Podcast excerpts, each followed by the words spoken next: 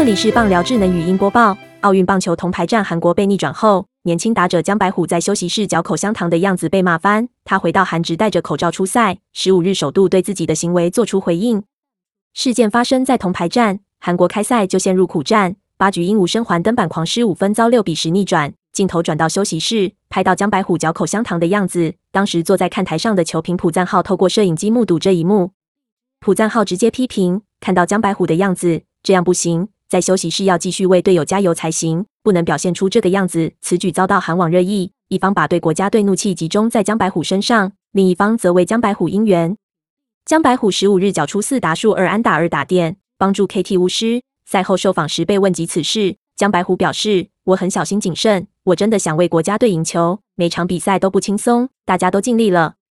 但因为我形象变差，对队友、教练团真的很抱歉，对球迷展现出这个样子也很对不起。